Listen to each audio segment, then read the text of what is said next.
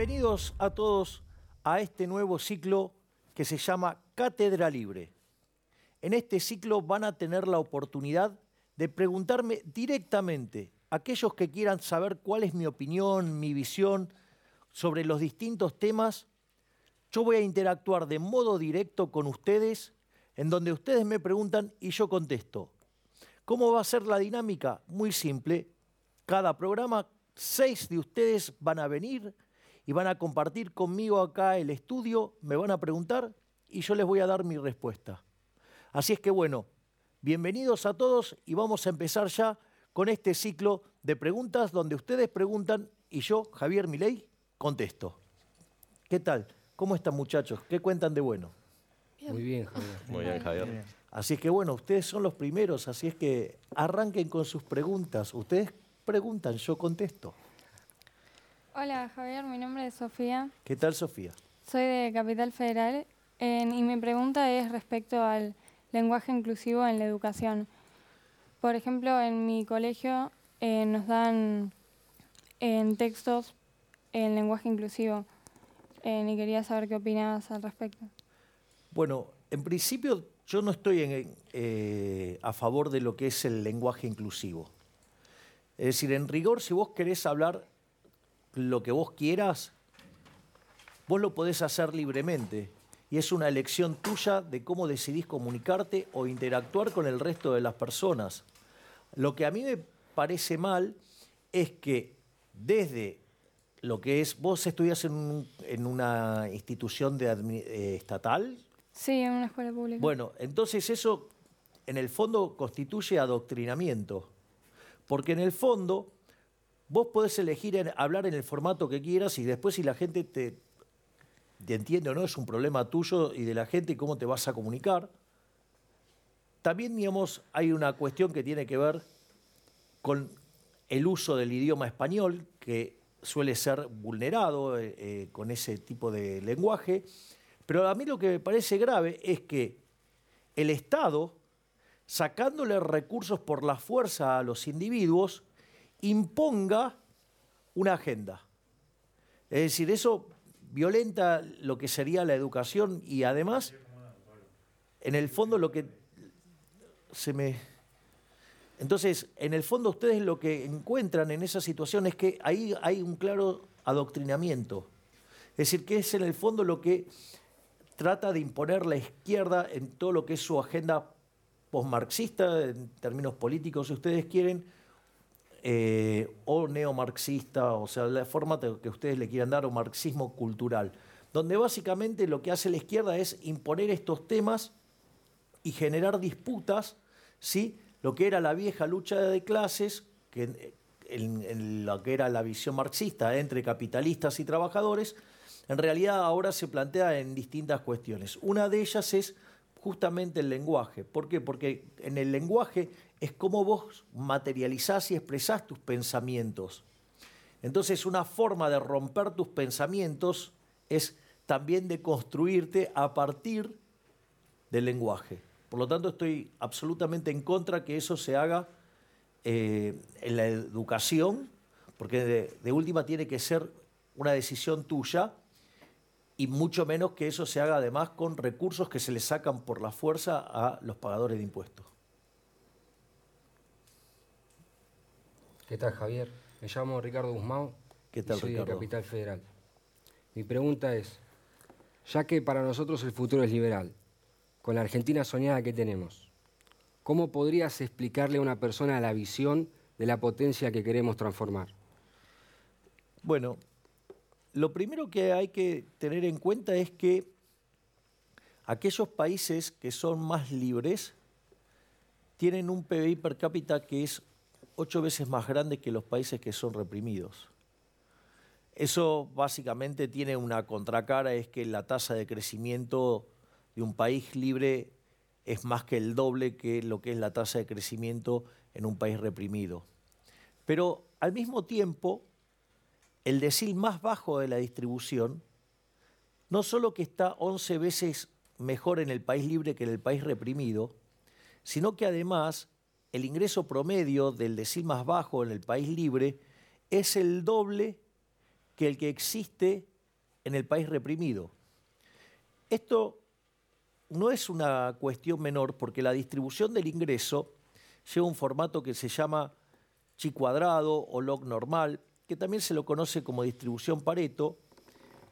O sea, la gente está acostumbrada a ver lo que se llama la distribución normal, que es donde la, mediana coincide con eh, la media. En este caso, la mediana está por debajo ¿sí? del el promedio. Eso quiere decir que debajo del nivel promedio está, por ejemplo, el, cerca del 70 al 80% de la población. Imagínense que si además el decil más bajo de la distribución del país libre está el doble mejor que el, que el promedio del país reprimido, quiere decir que está mejor que el 70-80% de la población del país reprimido. Además, hay entre 25 y 50 veces menos de pobres. En el formato estándar, 25 veces menos, y en el formato extremo, 50 veces menos. Además, la, la población vive un 25% más. Por lo tanto, lo primero que podríamos decir respecto a esto es que básicamente hay un montón de oportunidades y una forma que se puede vivir sustancialmente mejor. Entonces, lo primero que uno que tendría que hacer era, como decía Milton Friedman, primero los datos y tiene que ir y contarle a la gente básicamente los beneficios de la libertad, porque justamente a eso nos referimos. ¿Y qué otro tema te gustaría vincular con esto? Porque no es solamente digamos, mostrarle la cuestión cuantitativa, ¿qué otras inquietudes o sea, hay respecto a esto en lo que tiene que ver en este planteo tuyo, en esta pregunta tuya? Digo, ¿qué otras cosas más, digamos, vos crees que deberíamos eh, comunicarle? Digo, para extender la respuesta si es necesario. Y es una pregunta muy personal porque la idea es vos, sabiendo que, que querés hacer un poco de economía, pasarla con tu hermana, con, con tus animales, ya que vos estás tomando una gran responsabilidad. ¿Cuál sería tu visión? ¿Cómo podrías describirla, sabiendo que queremos dejar el país para que tome un impulso bastante interesante? Mira, yo digo, hay una cuestión que es, ahí en, lo, personal es, una vez que yo culmine lo que yo considero mi ciclo en la política, es una cuestión que es, bueno, una vez terminado eso, a, diferencia de lo que ocurre con, con otras personas que están involucradas en la política, lo que tiene que ver en mi cuestión personal, yo digamos, una vez que termine mi ciclo, mi idea es dejar la política, básicamente para dedicarme a las cuestiones que a mí me generan más satisfacción personal, y eso hace que, que sea una forma distinta de encarar este tipo de cuestiones. ¿Por qué? Porque en general lo que vos te encontrás es que los políticos no quieren soltar nunca la política y quieren seguir estando todo el tiempo. Entonces, y eso termina siempre generando muchísimo ruido en el sistema político. Y por otra parte, no hace que tomen las responsabilidades que debieran tomar. Claro.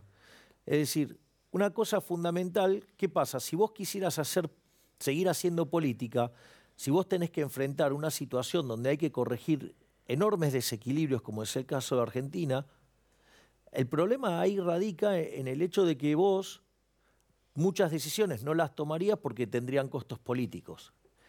En mi caso particular, como, a ver, mucha gente ingresa a esto para tener poder y para poder hacer cosas que en su vida personal, sin el aparato represivo del Estado de su lado, no lo podría hacer de ninguna manera. A diferencia de esas personas, en mi caso, yo soy una persona que es feliz y no necesito nada de esto para ser feliz. Entonces, ¿qué es lo que pasa? Yo estoy fuertemente comprometido con cambiar de verdad a la Argentina. Y si hacer esos cambios implica tener que pagar un montón de costos políticos, a mí no me molesta en lo más mínimo, porque mi vocación es la del cambio, no la de hacer política. Es decir, yo no necesito el poder para ser feliz o para tener cosas, porque yo, Dios, esas cosas las tengo independientemente de estar o no en política. Eso implica también una forma distinta de hacer política, porque en general básicamente el, político que te pide el voto para tener el poder él y hacer lo que quiera. Yo digo, cuando te pido el voto, en realidad lo hago para devolverte el poder a vos, justamente. Entonces, eso, eso implica una forma de, de ver el tema de la política totalmente distinto. Es decir, con lo cual yo voy a hacer lo que considero que hay que hacer. En ese sentido, yo tengo una visión de lo que hay que hacer, sé cómo hay que hacerlo, tengo la convicción para hacerlo. Y en ese sentido, si yo tengo que pagar costos políticos por hacer lo que hay que hacer, yo no tengo ningún tipo de problema, porque una vez terminado mi ciclo en la política, yo voy a dejar la política. O sea, esa es una, una cuestión, digamos, personal mía. Entonces, eso hace que se enfoquen las cosas de manera distinta. Vos fíjate, cuando yo, por ejemplo, hablo de las reformas, que yo hablo de tres, tres generaciones de reformas, y hablo de los procesos de convergencia. el proceso de convergencia es el tiempo en el cual un país que está, eh, digamos, en desarrollo, ¿sí? un país emergente, si vos querés, tarda para alcanzar el estadio de un país desarrollado. Ese, ese, proceso que se llama convergencia en la literatura del crecimiento económico, Argentina para alcanzar a Estados Unidos en dinámica tardaría 35 años. Entonces yo no estoy planteando una agenda de cuatro o de ocho años. Es decir, es una agenda de por lo menos 35 años y es una agenda que obviamente me excede a mí y en el fondo lo que yo quiero hacer es empezar a plantar el árbol, más allá de que esa sombra la pueda disfrutar o no yo mismo. O sea, básicamente es eso, es la vocación por cambiar definitivamente al país para volver a abrazar las ideas de la libertad y volver a ser una potencia mundial. Así es que bueno, vamos eh, y seguimos en el próximo bloque. Bueno, me sentí muy cómoda, estuvo muy interesante poder comentarle a Javier el tema del lenguaje inclusivo en las escuelas y estuvo muy bueno. Bueno, esto ha sido una experiencia inolvidable. Estoy muy contento con la respuesta que me dio Javier Milei y la verdad que él es el ejemplo y la inspiración. Nosotros sabemos lo que tenemos que hacer, lo único que queda es hacerlo. Así que muchas gracias.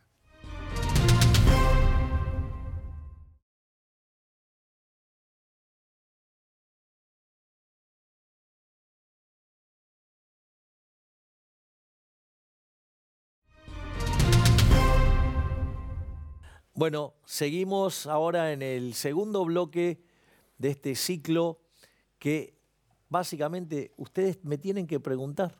Así es que tu caso ahora.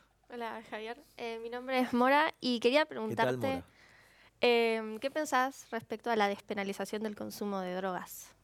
Bueno, ahí lo que siempre es muy importante respecto al, al consumo de droga es si vos tenés o no estado de bienestar, si ese estado de bienestar se dedica o no a la salud.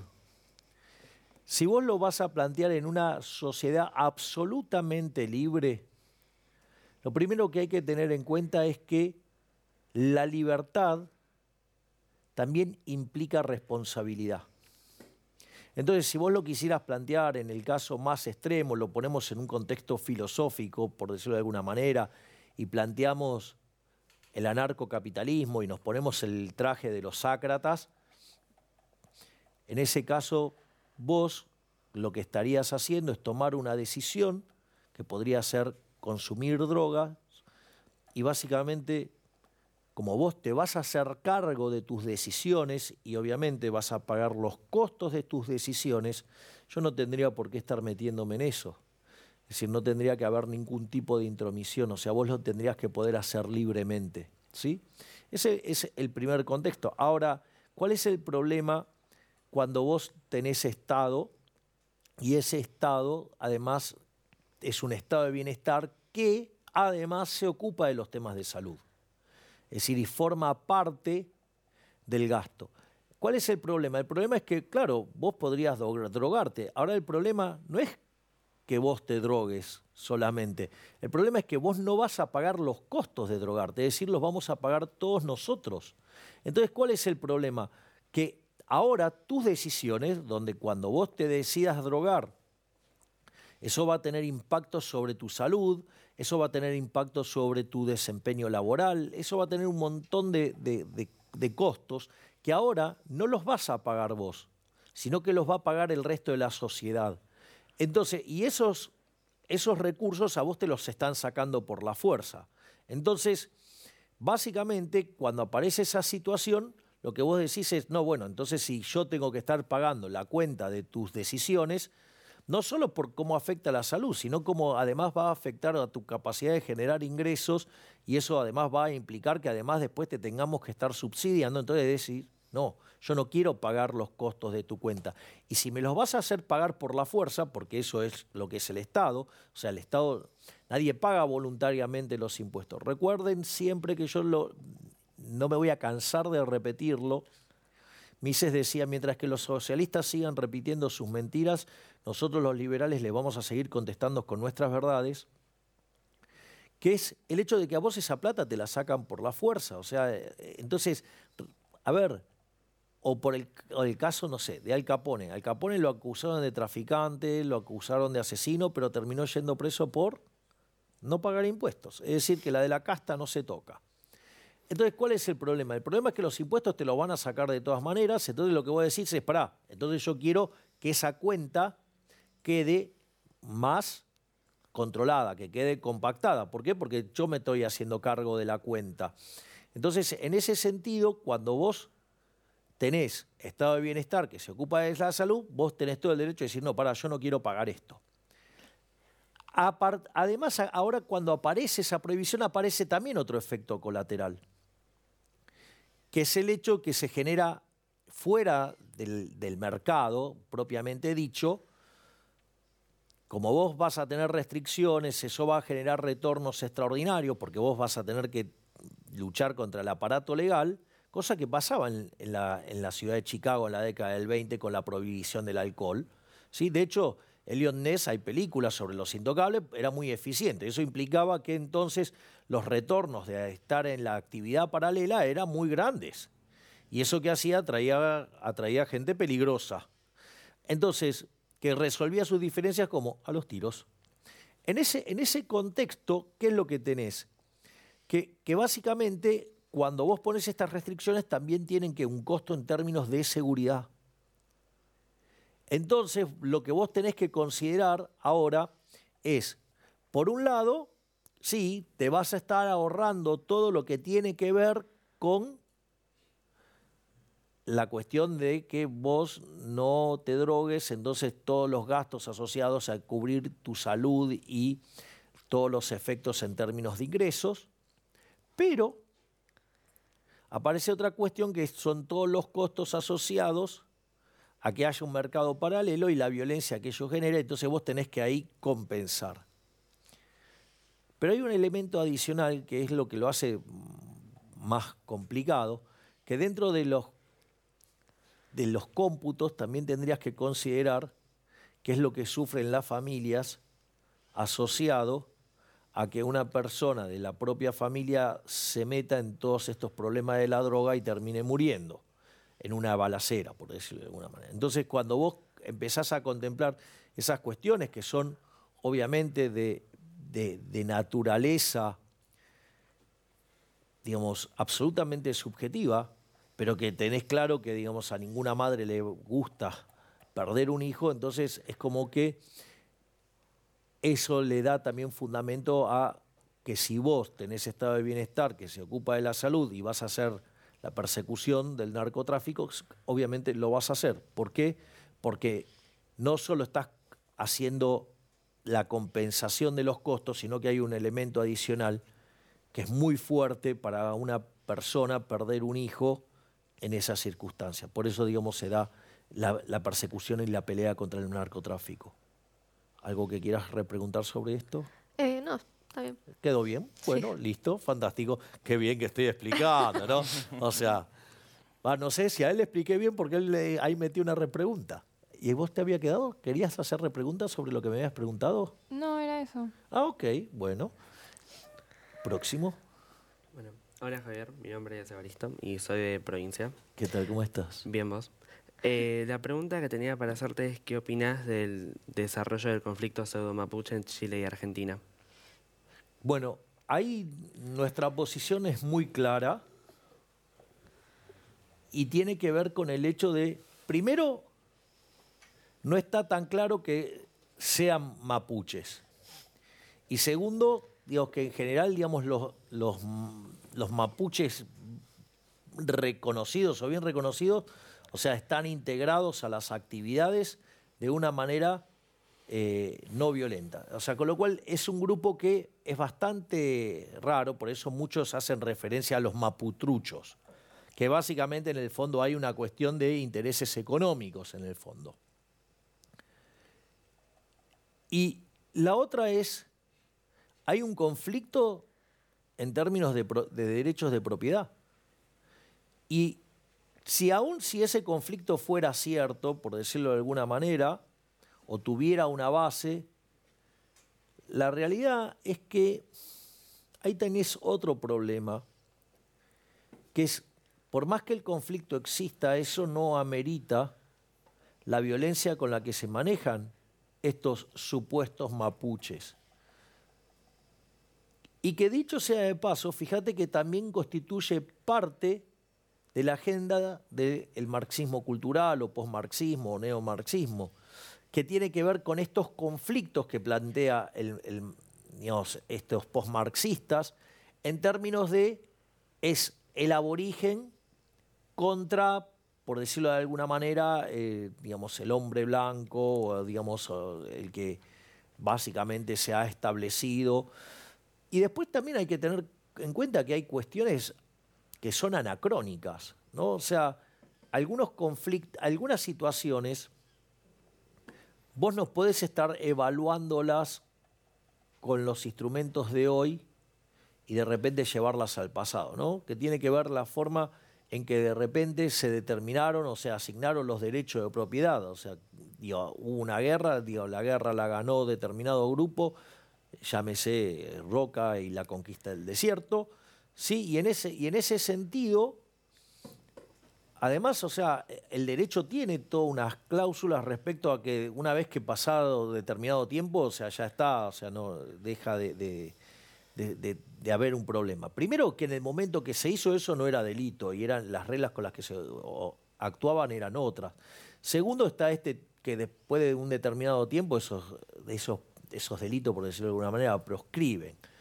Eh, que, dicho sea de paso, en el momento que eso se hizo no era un delito. Y por otra parte, hay que ver digamos, si estos reclamos son legítimos o están escondiendo en el fondo un reclamo económico por la cantidad de riquezas que hay en ese suelo.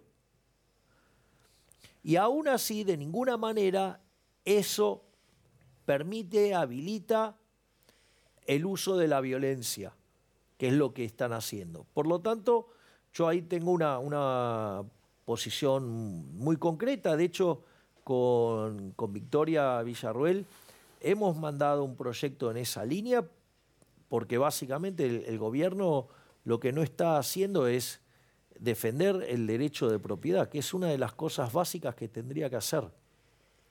Y esto, fíjense que esto es interesante para ver cómo actúa el marxismo cultural, posmarxismo, díganle cómo se le da la gana, porque fíjense, en, función de un conflicto entre un grupo aborigen, pueblo originario, y el conquistador blanco, por decirlo de alguna manera, ¿qué es lo que en el fondo se pone en jaque? Se pone en jaque el derecho de propiedad. ¿Y por qué esto es complicado? Porque ¿cómo funciona el sistema capitalista? El sistema capitalista el conflicto entre necesidades infinitas y recursos finitos se resuelve como vía el sistema de precios. Ahora, ¿qué es lo que hace el sistema de precios? Suponete que yo, digamos, tengo estos anteojos y a vos te parece interesante comprármelos. Entonces empezamos a interactuar y entonces yo te termino entregando estos anteojos por una determinada cantidad de dinero. Eso lo que hace es generar un registro histórico que se llama precio. El precio básicamente es un mecanismo de transmisión de señal donde va a haber gente que va a querer comprar y va a haber gente que a este precio va a querer vender. Por lo tanto, se coordinan respecto a esa señal de precios y si hay una diferencia entre demanda y oferta, lo que va a ocurrir es que va a ajustar el precio y eso es lo que va a coordinar al sistema económico. Vos fíjate que lo que está haciendo el marxismo cultural con esta lucha entre el aborigen y el hombre blanco o el conquistador es dinamitar el derecho de propiedad. Es decir, que es una forma de atacar al sistema capitalista, pero desde la cultura. Así es que bueno, hemos terminado otro bloque y nos vemos en el siguiente, que todavía quedan más preguntas. Fue una muy buena experiencia, eh, obvio que me encantaría repetirla y fue la verdad también muy satisfactorio poder decirle a mi ley en persona eh, cómo adoctrinan, eh, porque la verdad que cuando pasó, tipo, tuve la necesidad de decírselo y jamás me imaginé que iba a poder. Así que esa fue muy buena experiencia, recomendable. La verdad que estoy muy contento, eh, fue una experiencia única.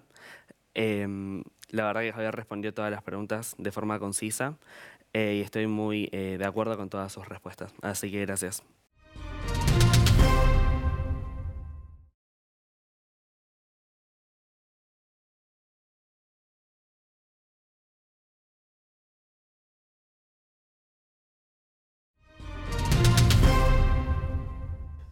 Bueno, seguimos con todo este divertido evento que es que ustedes me pregunten y yo contesto en esto Cátedra Libre. El próximo invitado o visitante de esta Cátedra Libre, nombre y pregunta. Hola Javier, soy Diego. Bueno, mi pregunta apuntada a la educación. ¿Puedo eh, hacer una pregunta antes, Diego? Sí. Sos como una suerte de Bill Wyman joven. ¿Sabes quién es Bill Wyman? No, no. Ese es el gran momento para mí de demostrar que sé de los Rolling Stones. Bill Wyman era el bajista de los Rolling Stones. O sea, la, formación original de los Rolling Stones, la banda de rock and roll más importante de la historia, que arrancó en 1962. Mick Jagger, Keith Richards, que siguen girando por el mundo.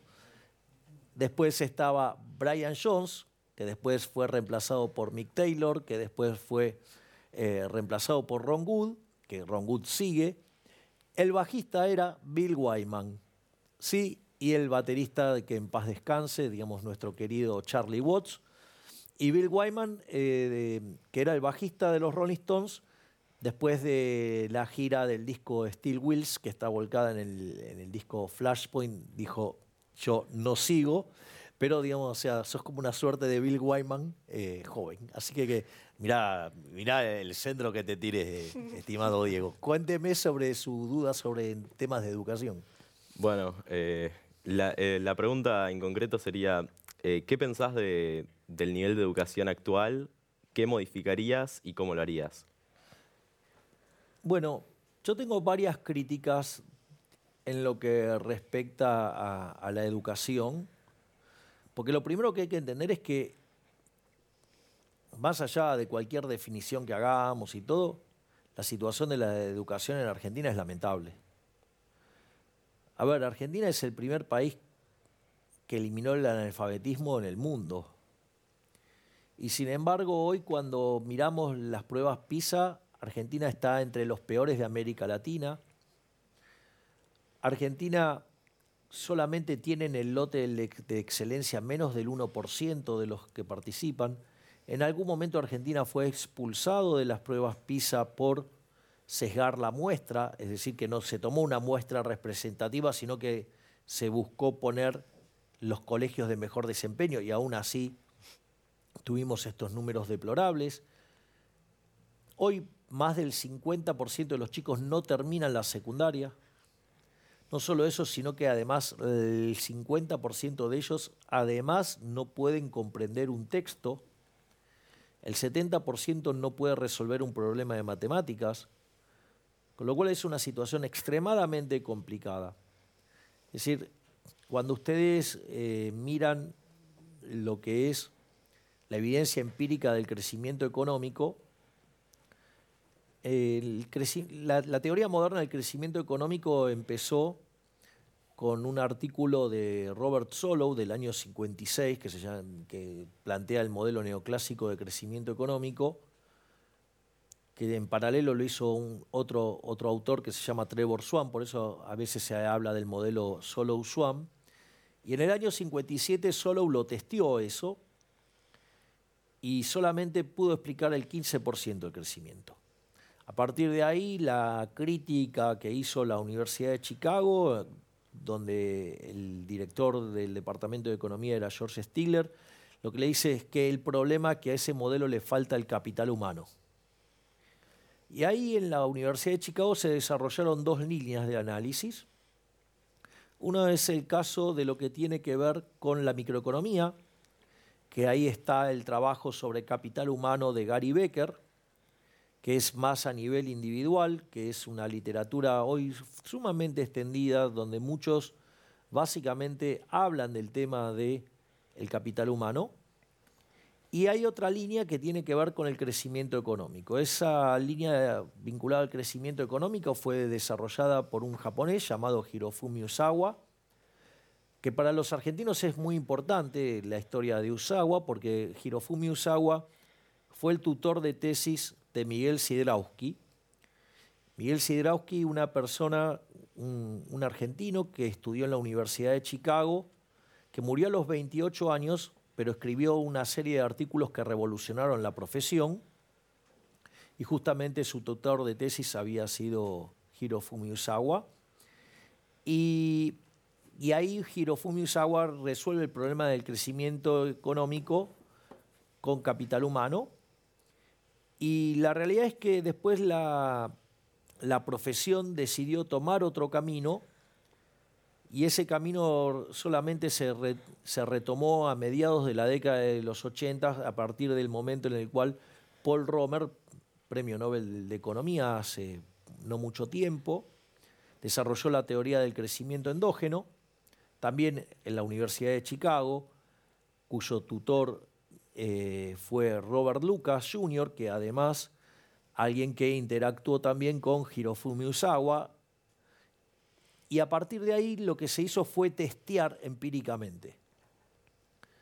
Y ahí uno lo que encuentra es un trabajo de eh, Gregory Mankiw, David Romer y David Whale, donde ellos lo que hacen es testear la hipótesis de crecimiento con capital humano y ahí logran explicar el 85% del crecimiento, es decir, 70 puntos porcentuales del crecimiento es explicado por el capital humano. ¿Qué quiere decir esto? Es que es fundamental el capital humano para el desarrollo de un país.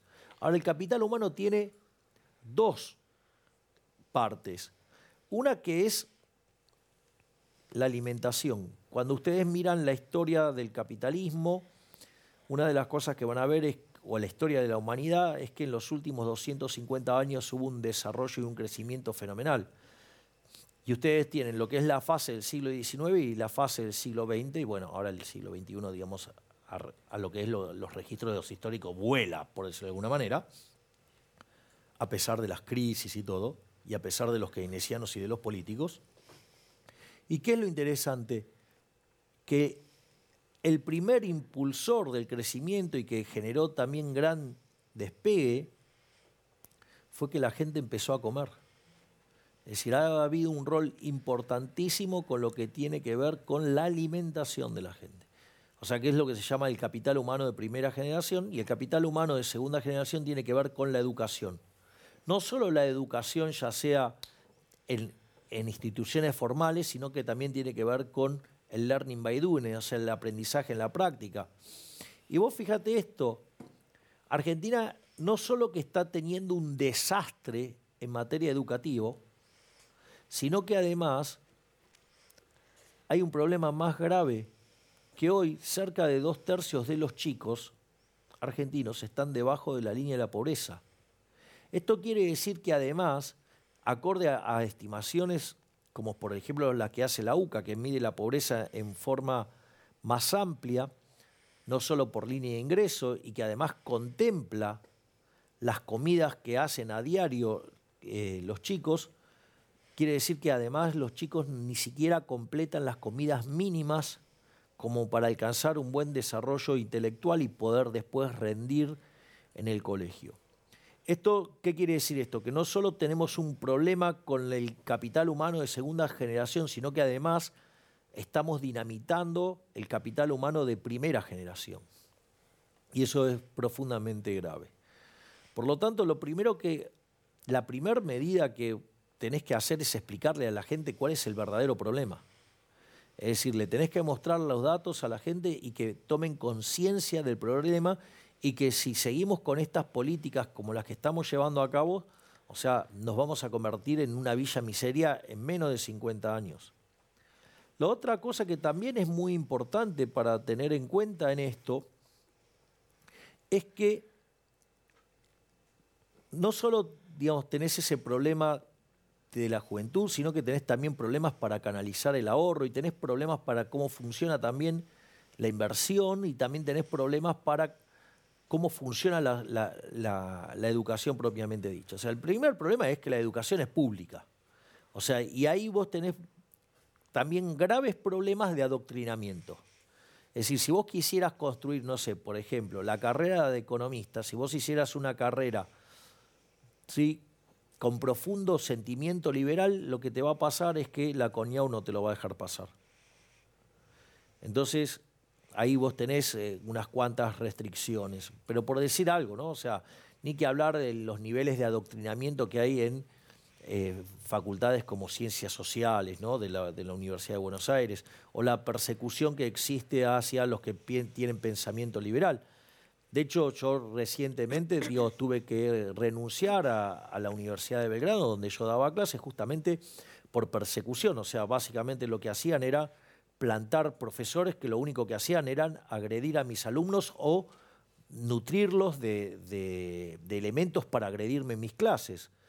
Eh, obviamente nunca lo lograron eh, hacer de manera exitosa, pero evidentemente cuando vos te dabas cuenta que parte de, de, las autoridades de la universidad eran parte de ese armado, vos decís, ¿para qué voy a seguir acá si en el fondo o sea, es un motivo de conflicto permanente?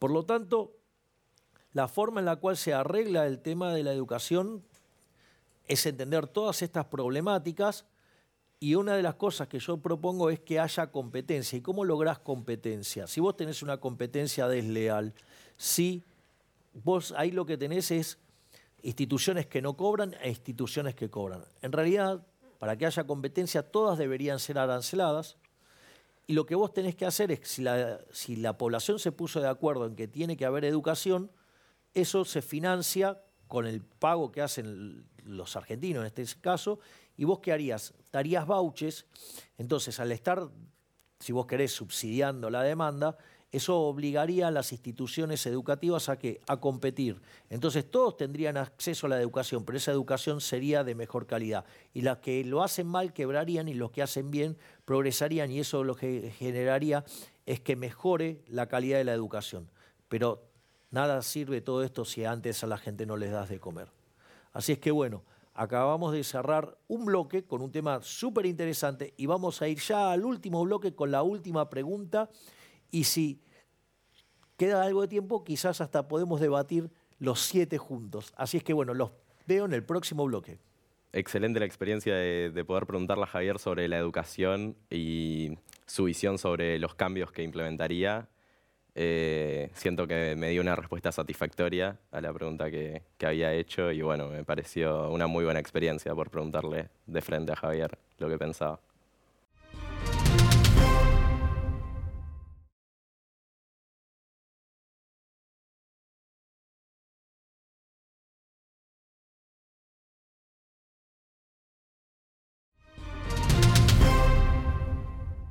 Aquí estamos de, regreso en Cátedra Libre.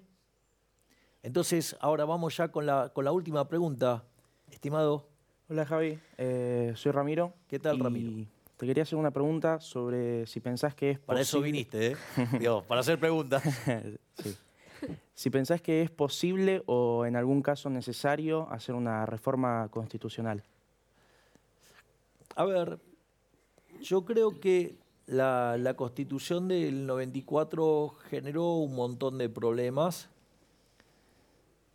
y lo ideal sería poder volver a, a la constitución de Alberdi.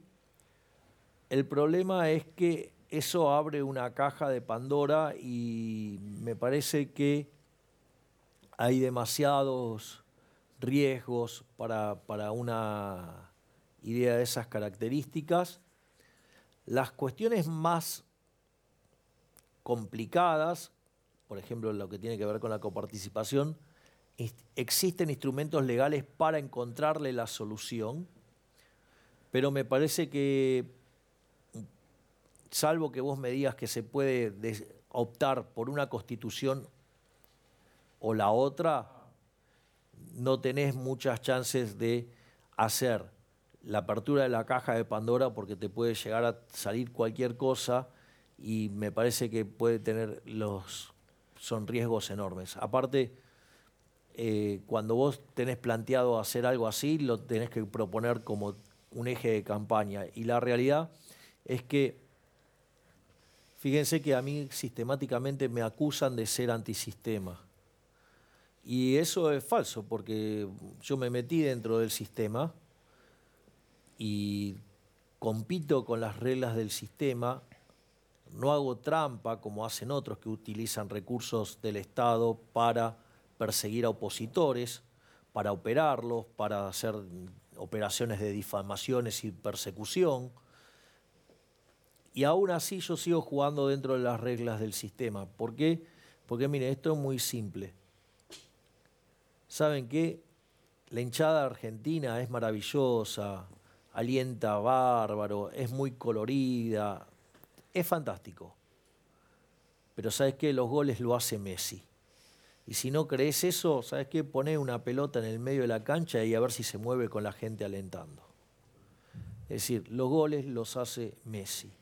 Entonces, en ese sentido, si uno decidió participar dentro del sistema y con las reglas del sistema, yo desde mi punto de vista no es un momento para plantear algo así, no es en la situación en la cual creo que podríamos hacer un cambio de semejante magnitud. Por lo tanto, eh, de hecho no es parte de mi proyecto presidencial estar tocando eso. O sea, me parece que es una discusión ya más allá de las tres familias de generaciones de reformas. Así es que eso es lo que yo considero. Lo ideal sería volver a la, constitución de Alberdi. Me parece que no están dadas las condiciones para hacerlo desde el punto de vista político, ni tampoco desde el punto de vista social. Y además, con las reglas que vos tenés, vos podrías encarar las reformas que hay que hacer para que el sistema funcione. Por lo tanto, yo creo que en ese sentido no, no es necesario avanzar en eso.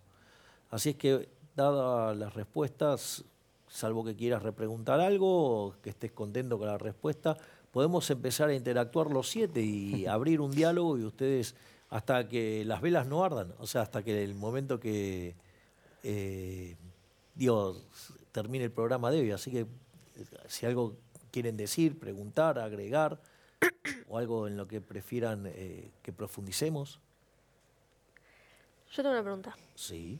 Eh, o sea, por ejemplo, yo estoy en, la, en el CBC, Universidad Pública, eh, y mi profesor de... Sí, de, de gestión estatal. Claro, O sea, son todas públicas, sí. porque están todas reguladas. Este, sea- mm, nada, la cuestión es que mi profesor de economía, eh, también el director de cátedra, todos siempre tiran, te tiran mucho hate. Eh, Son pro dictadura, eh, eh, Bueno, negacionista y Bueno, esos son básicamente lo que se llama falacias ad hominem. De hecho, yo no, soy pro dictadura y eso es falso. Yo, a ver, lo primero que habría que decirles es que el liberalismo es el respeto irrestricto del proyecto de vida del prójimo basado en el principio de no agresión y en defensa del derecho a la vida, a la libertad y a la propiedad.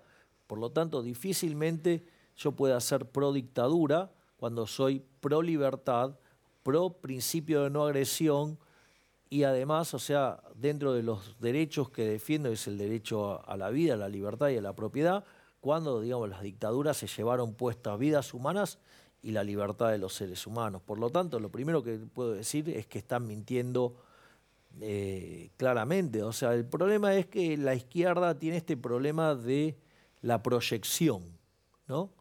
Donde básicamente eh, ellos son los que le tienen que dar cuenta al mundo, ¿no? Porque el sistema que aplicaron fue un fracaso en lo económico, en lo social, en lo cultural, y ellos son los que asesinaron a 150 millones de seres humanos. Ellos son los que siempre tuvieron que imponer por la fuerza ese sistema nefasto que empobrece, que quita la libertad, que quita vidas y que lleva a una situación miserable. Así es que, en realidad, eh, uno le debería decir primero los datos y quizás estés necesitando terapia, estimado amigo de la izquierda. ¿Alguna cosa Eh, más? A mí me pasa algo similar que lo que le pasa a ella, también en la UBA. Eh, tengo una profesora eh, que, bueno, es creo que subsecretaria de género en la UBA. Eh, bueno, pidió por favor que cualquiera de las chicas, si se siente acosada, que vaya y denuncie. Bueno, después con respecto al lenguaje, la verdad que eh, se deforma todo cuando habla. Lo mismo, bueno, los compañeros, digamos, a mis compañeros de- del curso, o sea, de la comisión, o sea, todos le siguen el juego a ella, o sea, pero piensan igual, o sea, eso es lo peor. Y bueno, a mí cada, cada tanto me tira como un palo. em, no o sé, sea, estás recibiendo hostigamiento por parte de, de una profesora que además se dedica a adoctrinar. y Es sí. decir, se dan cuenta la violencia, ¿no? Porque está financiado con recursos que nos quitan a todos los impuestos para imponer una agenda de formato socialista, lo cual es verdaderamente una aberración. O sea, le están imponiendo la religión socialista. Sí, sí, también, eh, a ver, yo como que no opino, o sea, yo soy el único que opina distinto ahí. Y la verdad que siempre son como comentarios. Eh, la vez pasada me dijo que era macrista porque decía que Alberto Fernández, ella dijo que Macri, o sea, apoyó la dictadura de Bolivia en 2019. O sea, yo le dije, bueno, le digo, a ver, pero le digo, Alberto Fernández quiere eh, reforzar los lazos políticos con Venezuela, le digo. O sea, y eso no ser un solo dictador, con le Venezuela, digo. con Nicaragua, o sea, O sea, yo sé- fue y por poco se arrodilla frente a, la estatua de Mao Zedong. Por eso, o sea, y yo le digo eso y, y me dice que yo soy macrista por pensar así. A ver, o sea, yo voy a pensar, no es ser macrista, es tener sentido común. Pero vos, no, pero vos te das cuenta, ¿no? Lo grave, porque se supone que tu profesor te tiene que estar dando clases, no digamos, o sea, llevar a una discusión política. Mira, yo, por ejemplo, daba, lo, lo último que estuve dando eh, en la Universidad de Belgrano era teoría monetaria 1 y 2. Mi posición respecto a la, teoría económica es clara, o sea, yo me manifiesto adherente a, a la escuela austríaca del pensamiento económico. Sin embargo, cuando yo daba clases, lo que hacía era enseñar o tratar de enseñar o de transmitir lo que es el pensamiento mainstream. Es decir, lo que vos, ustedes van a necesitar para cuando tengan que salir al mercado de trabajo. Es decir, entonces, por ejemplo, yo lo que hacía era dar toda la discusión mainstream, toda la discusión de la corriente principal, digo, qué es lo que, cómo trabaja la teoría económica de mayor aceptación en la profesión y solamente dejaba lugares particulares y opcionales para que pudieran ver otras formas de pensar, otras formas de encarar el, problema y dejando en claro que era una visión que no es la de la corriente principal, porque ustedes básicamente, el, profesor transita tres etapas. Una es enseña más de lo que sabe, o sea, es un problema de manejo de ego. Después se equilibra eso y enseña lo que sabe. Y en la tercera etapa vos lo que tenés que hacer es enseñar lo que el alumno necesita en esa materia. O sea, entonces, vos, por más que a mí me guste, digamos, o sea, los austríacos, o sea, la corriente principal es la corriente neoclásica y así era lo que yo hacía. Bueno, estoy muy agradecido de haber tenido esta oportunidad y poder preguntarle a Javier eh, su opinión sobre, sobre la reforma constitucional y estoy contento con la respuesta que me pudo dar. Bueno, estamos cerrando este primer programa de Cátedra Libre. La verdad es que ha sido muy, muy interesante porque hemos discutido temas muy importantes, como es los beneficios de vivir en libertad.